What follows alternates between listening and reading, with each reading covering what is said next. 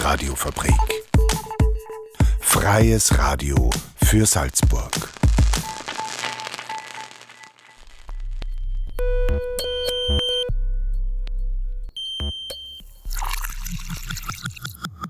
Unerhört. Der Infonahversorger auf der Radiofabrik. Jeden Donnerstag um 17.30 Uhr. Radiofabrik.at slash unerhört.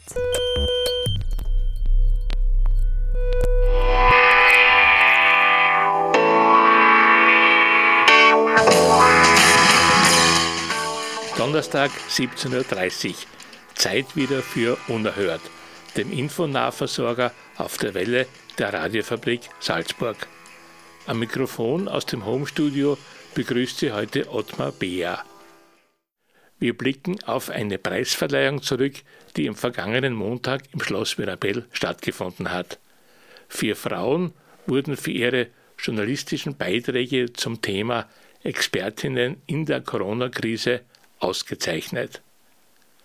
Und im zweiten Beitrag geht es um die nicht nur wegen Corona gebeutelte freie Kulturszene Salzburgs. Wir lassen geplante, aber nicht realisierte Projekte Revue passieren und wir durchleuchten aktuelle Entwicklungen, etwa wo es neue Zentren mit Proberäumen geben könnte. Und zuvor zweigen wir noch kurz in die aktuelle Salzburger Verkehrspolitik ab. Seit Jahren läuft die Diskussion um eine Erweiterung der Parkgaragen im Mönchsberg. Obwohl der Gemeinderat die Ausbaupläne abgesegnet hat, bleiben die Gegner des Projektes aktiv. Und die Plattform Lebendiges Salzburg, ein Nein zum Loch, sieht sich in ihren Aktivitäten bestätigt. 2000 Unterschriften sollten gesammelt werden, damit die Stadt nach den Statuten eine Befragung der Salzburgerinnen und Salzburger zum Projekt durchführen muss. Und 3084 Unterzeichnungen sind es geworden. Die Unterschriften wurden am Mittwoch dem Salzburger Bürgermeister Harald Preuner übergeben. Wir haben den Bürgermeister gefragt, wie es nun weitergeht.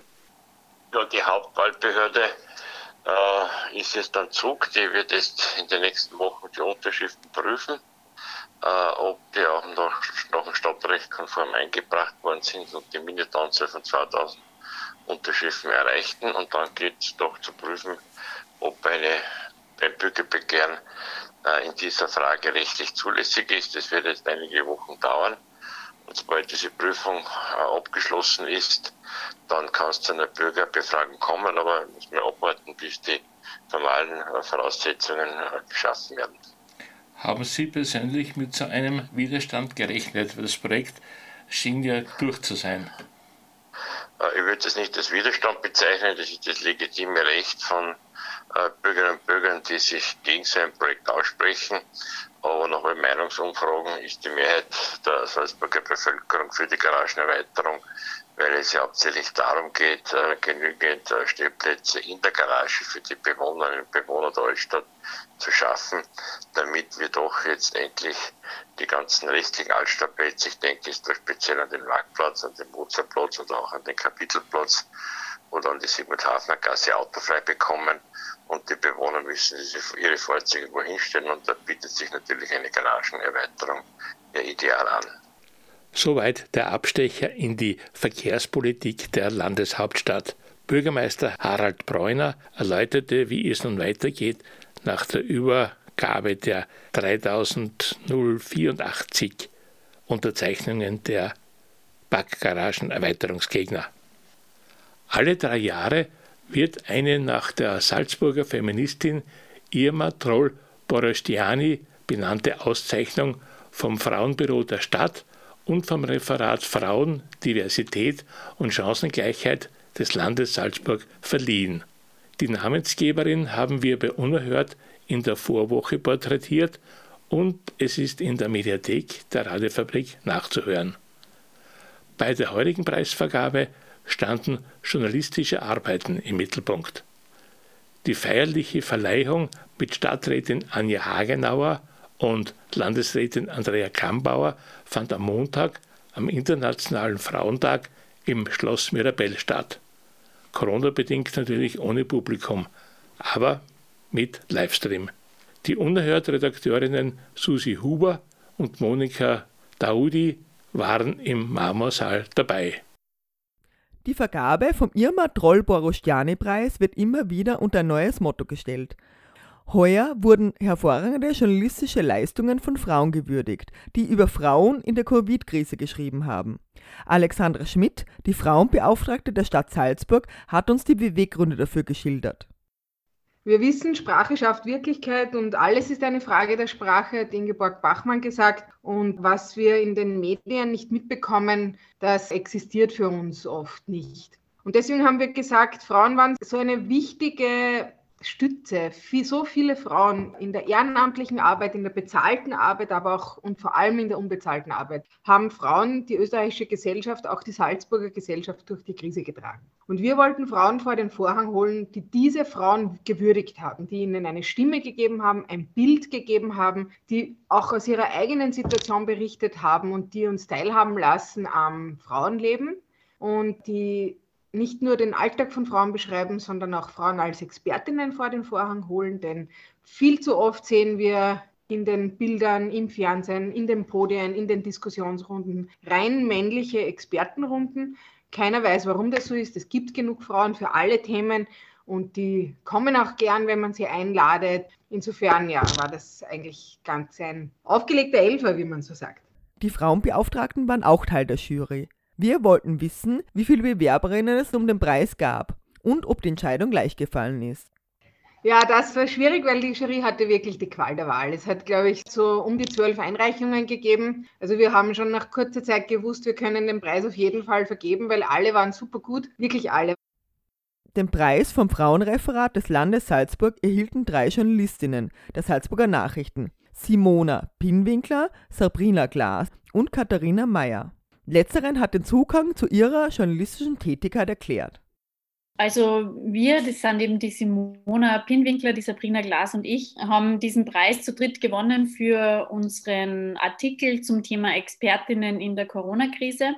Und wir haben diesen Artikel wirklich aus einem Herzensanliegen herausgemacht, weil uns einfach aufgefallen ist äh, letztes Jahr zu Beginn der Krise, dass es fast nur Männer sind, die uns täglich aus den Fernsehbildschirmen die Welt erklären, sozusagen, und das Virus erklären. Und wir haben uns gefragt, wo eigentlich die ganzen Expertinnen sind. Und das war so ein bisschen der Ausgangspunkt und die Motivation, dass wir diesen Artikel schreiben und haben dann sechs Frauen stellvertretend für ganz viele ausgewählt, die in der Krise, ich sage einmal salopp, die Zügel in der Hand haben. Es waren von Politikerinnen bis äh, Branchenvertreterinnen, Unternehmerinnen, war das eigentlich so ein bisschen eine bunte Mischung. Und dadurch haben wir eben versucht, sozusagen diese Expertinnen, die unterrepräsentiert waren, sichtbar zu machen und so ein bisschen einen Ausgleich zu schaffen. Und wir freuen uns total, dass das jetzt gewürdigt wurde mit dem Preis. Einfach auch, weil es noch einmal für uns eine große Bedeutung hat, auch so einen feministischen Preis zu gewinnen. Wir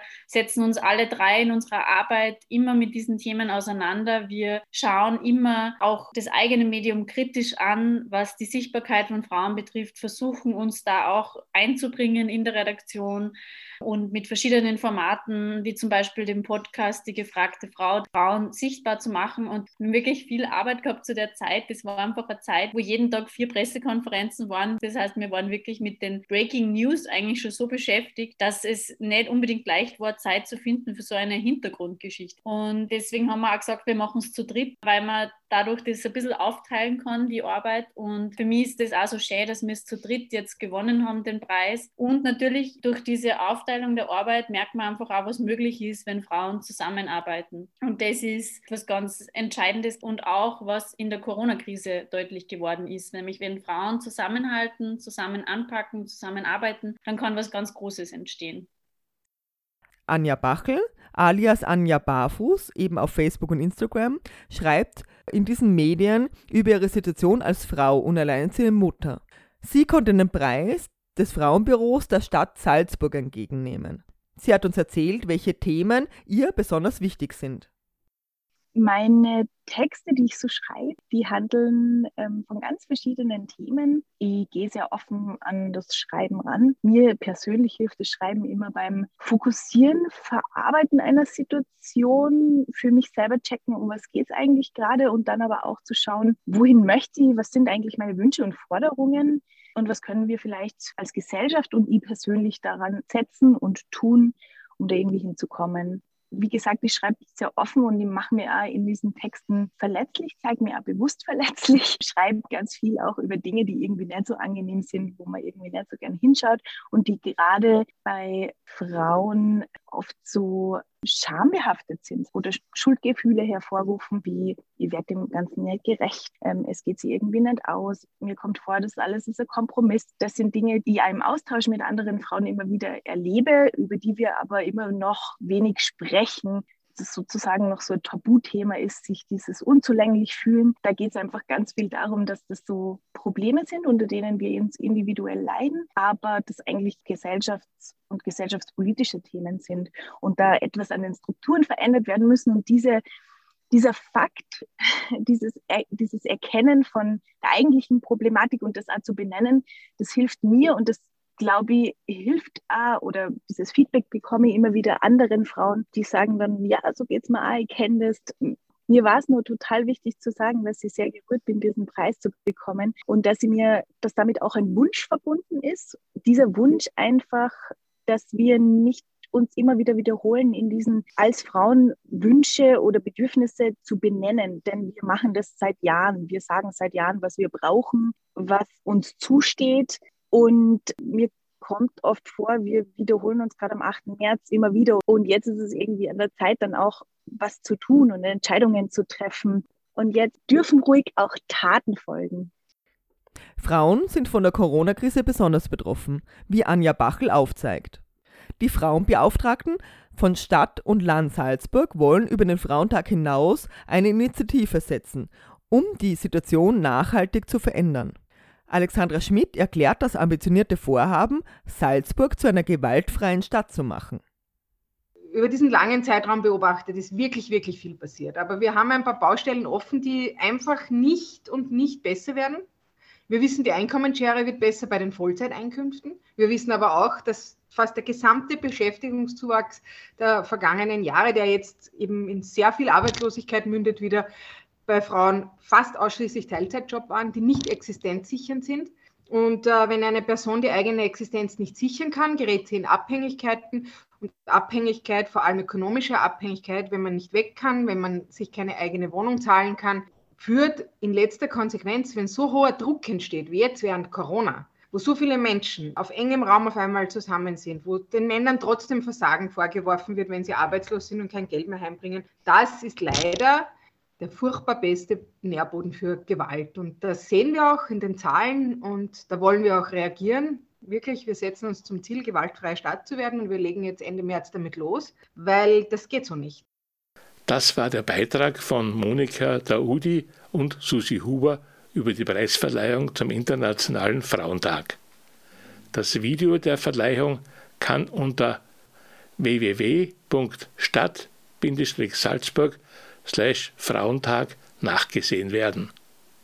Musikalisch erfüllen wir nun einen zum Beitrag passenden Wunsch der Salzburger Frauenbeauftragten Alexandra Schmidt. Die Gruppe Broadlan mit der Nummer Wagner Leni.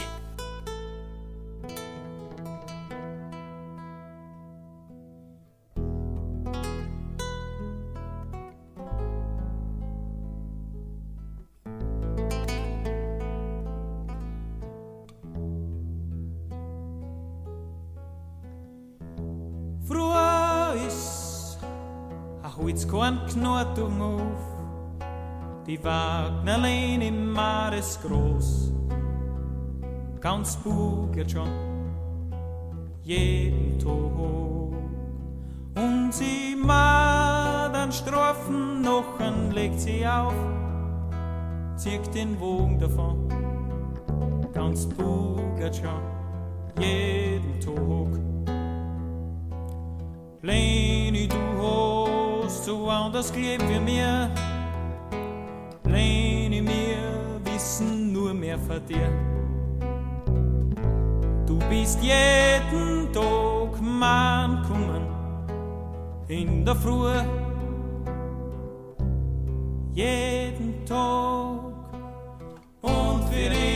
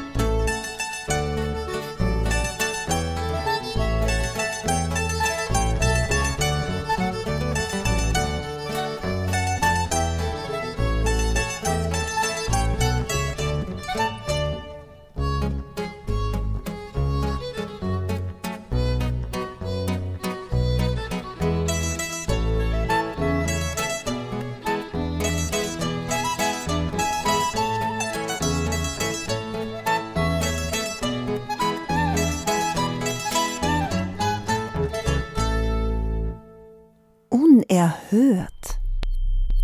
Der Infonahversorger auf der Radiofabrik. Radiofabrik.at slash unerhört.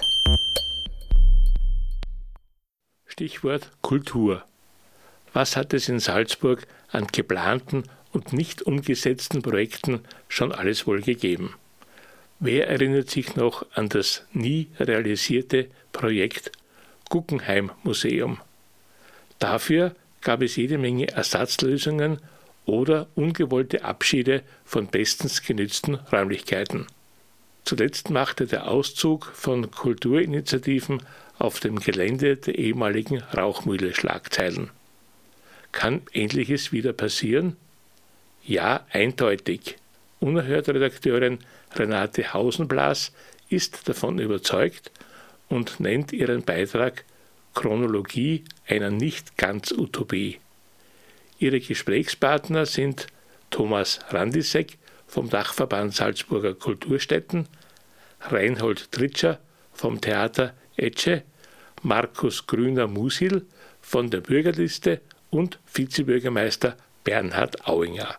1989 gewann Hans Holein den vielleicht spektakulärsten jemals in Salzburg durchgeführten Wettbewerb. Der Entwurf war beeindruckend. Auf der Ebene des Mönchsbergplateaus sollte ein tiefer Trichter entstehen, in dem ein Museum eingelassen war. Das Projekt scheiterte. Gebaut wurde in Bilbao. Salzburg entgingen viele Touristen. Als Trostpflaster bekamen wir aber dann 2004 das Museum der Moderne. 2014.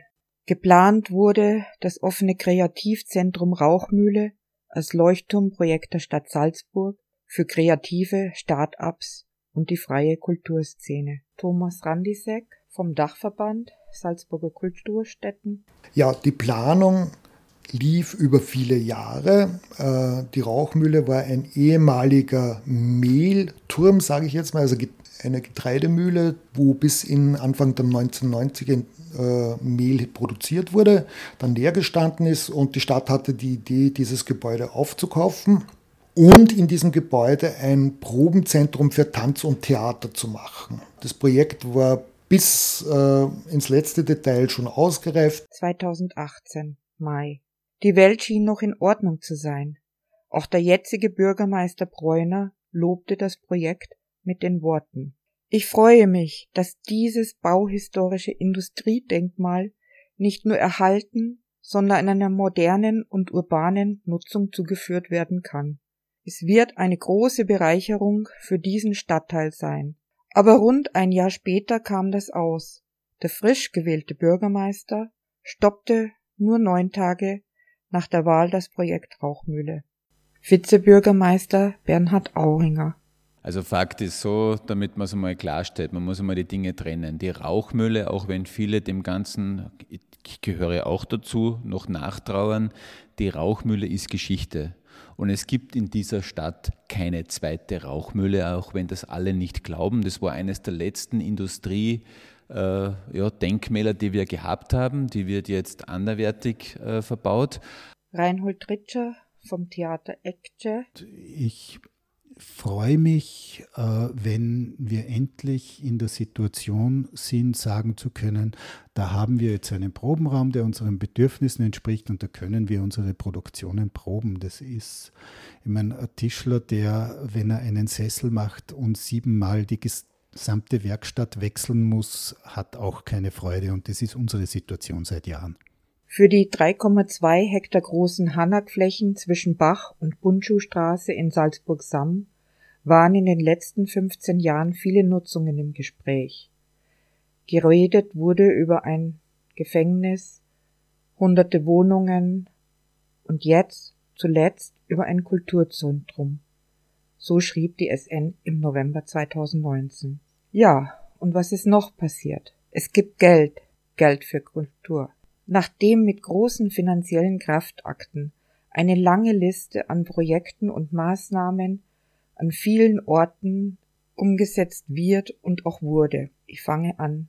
Ausbau der Festspielhäuser, Festung Kniebers bei Unken, Keltenmuseum in Hallein, Südoratorium des Doms, Freilichtmuseum in Großgmein, Felberturm in Mittersiel, Neuwirtstadel in Mauterndorf im Lungau, in Wals das Probenhaus des Schauspielhauses Salzburg, Probenhaus des Mozarteums, Fotomuseum des Bundes und, und, und. So soll nun auch endlich für die freie Szene ein mehrfach in Aussicht gestelltes Projekt realisiert werden, und zwar Probenräume für die darstellende Kunst wie Schauspiel und Tanz für die freie Szene. Dazu Herr Vizebürgermeister Bernhard Auinger.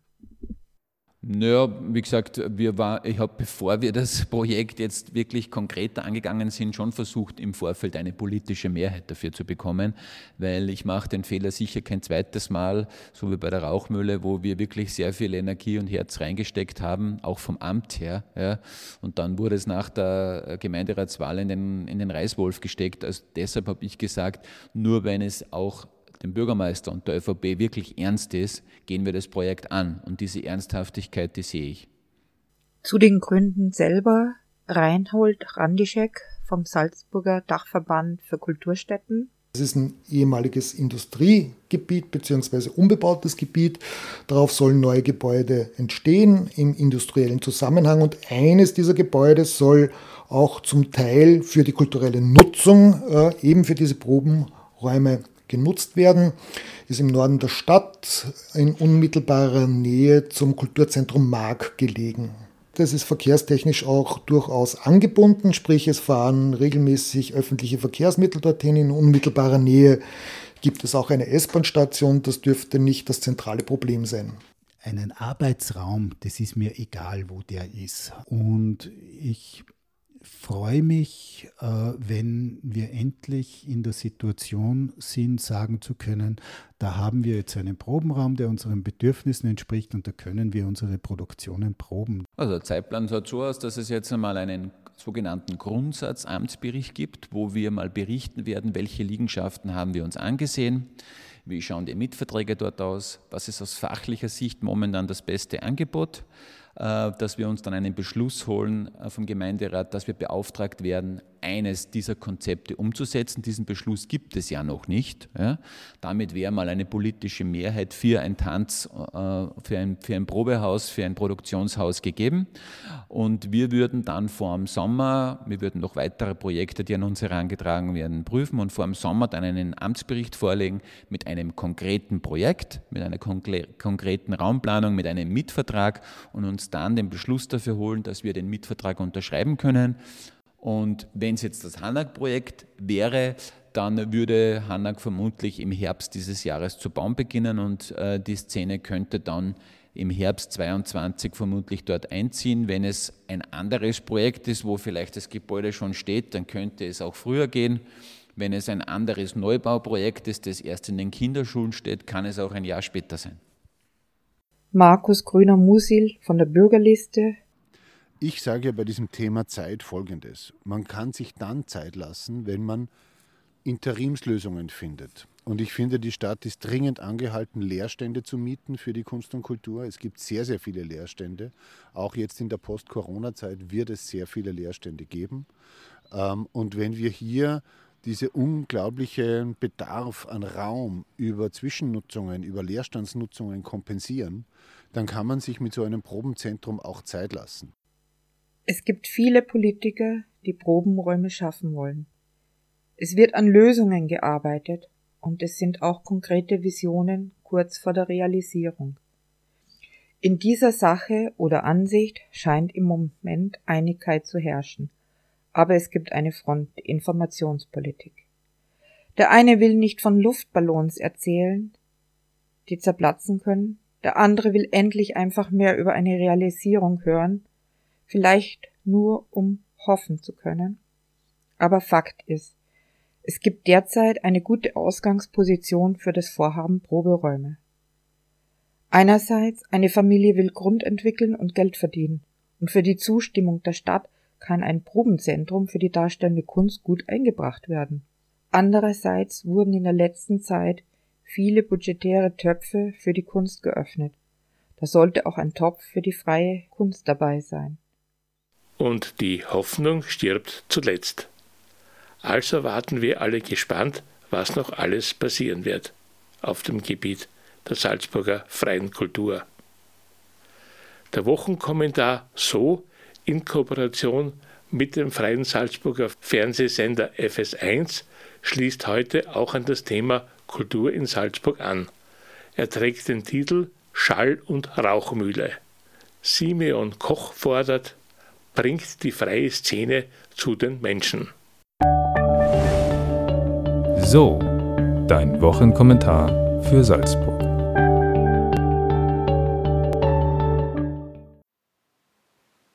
Corona lässt Künstler verstummen. Die freie Salzburger Kunstszene steht am Abgrund. Um zu überleben, muss sie ins Zentrum der Gesellschaft, räumlich wie symbolisch. Das aber verhindern Borniertheit, Parteidünkel und Opportunismus im Salzburger Gemeinderat. Bestes Beispiel das gebrochene Versprechen eines Kreativzentrums in der Lehner Rauchmühle. Unter dem Titel Ohne Kunst und Kultur wird's still veröffentlichten über 100 deutschsprachige Interpreten letztes Jahr Silent Tracks. Zwei Minuten Stille als tonloser Hilfeschrei. Die Botschaft? Kultur macht nicht der Künstler allein. Sinnstifter, Finanzier und Lebenselixier ist das Publikum. Noch unter Bürgermeister Heinz Schaden blickten Salzburgs Kulturschaffende einer vermeintlich strahlenden Zukunft entgegen. Ein Kreativzentrum sollte entstehen, in der stillgelegten Lehner Rauchmühle. Für Bachchor, Berufskünstler und junges Business. Abgesegnet und gezeichnet von SPÖ, ÖVP und Grünen. Der anfängliche Eifer aber verflog früh. Mit dem ÖVP-Wahlsieg 2019 drehte der Wind und wurde rauer. Radikale Budgetkürzungen ließen die Segel vieler Kulturprojekte erschlaffen. Die Rauchmühle-Träume platzten. Das ersehnte Flaggschiff der freien Szene lief in der schwarzen Finanzflaute auf Grund, noch vor seiner Jungfernfahrt. Die Vision schallender Bachchorstimmen und rauchender Start-up-Köpfe in Lehen, Schall und Rauch. Die neue Kulturoase in der Rauchmühle bleibt eine Fata Morgana. Für Künstler eine offene Kampfansage der ÖVP, deren Kleinkriege mit der freien Kunstszene einst zum Wahldebakel 1999 beigetragen hatten. Diesmal erstickt die Pandemie den Protest der freien Szene. Die Volkspartei sitzt am längeren Hebel. Unterstützt von Corona, geduldet von einer kulturpolitisch allzu kompromissbereiten SPÖ. Improvisierte Proberäume am Stadtrand sollen die gestrandeten Künstler nun ruhig stellen. Bezugsbereit sind die aber erst in ein paar Jahren, Speckgürtel Blues im tristen Industriegebiet statt pulsierender Vitalität im dicht besiedelten Stadtteil Lehen. Resignation statt Inspiration im soziokulturellen Niemandsland. ÖVP und SPÖ entscheiden über die Köpfe der Betroffenen hinweg und degradieren sie damit zu Randgestalten, nicht nur räumlich. Die nötigen Mittel fehlten, lamentieren ÖVP und SPÖ. Angesichts großzügiger Patronage, prestigeträchtigerer Kulturprojekte fast schon amüsant, wenn die Lage nicht so ernst wäre. Die Corona-bedingte Abstinenz des Publikums frisst Seele und Budget der freien Salzburger Kunstszene. Ticketeinnahmen fehlen, Furcht und Verbote halten Zuschauerzahlen niedrig. Gerade jetzt muss die Kultur in die Mitte der Gesellschaft. Eine Abschiebung an den Stadtrand beschneidet Probemöglichkeiten und öffentliche Präsenz betroffener Kulturinitiativen dramatisch, lässt darbietungslos darbende Teile der freien Szene weiter verkümmern. Der wiederbelebende Impuls durch das gescheiterte Projekt Rauchmühle bleibt also aus. Umso energischer fordern wir, bringt die freie Szene zu den Menschen durch ein neues Kreativzentrum im Zentrum.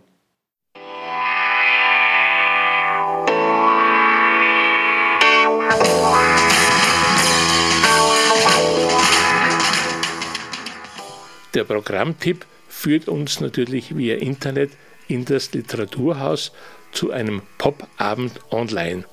Morgen Freitag ab 19.30 Uhr. Zu Gast sind unter anderem die Autoren Gerd Hufnagel und Chris Holzer. Beide bestens bekannt in der Radiofabrik mit ihrer Sendung The Sky is Crying Blues Radio. Versprochen wird ein literarisch unterhaltsamer Abend über Blues, Schulmädchenreport und Popkultur. Die Zeit läuft. Ottmar Bär sagt Dankeschön und Baba. Und da ist noch ein Tipp zum Weitersagen. Unerhört wird morgen Freitag um 7.30 Uhr sowie um 12.30 Uhr wiederholt. Die Sendung ist auch in der Radiothek der Radiofabrik abrufbar rund um den Erdball.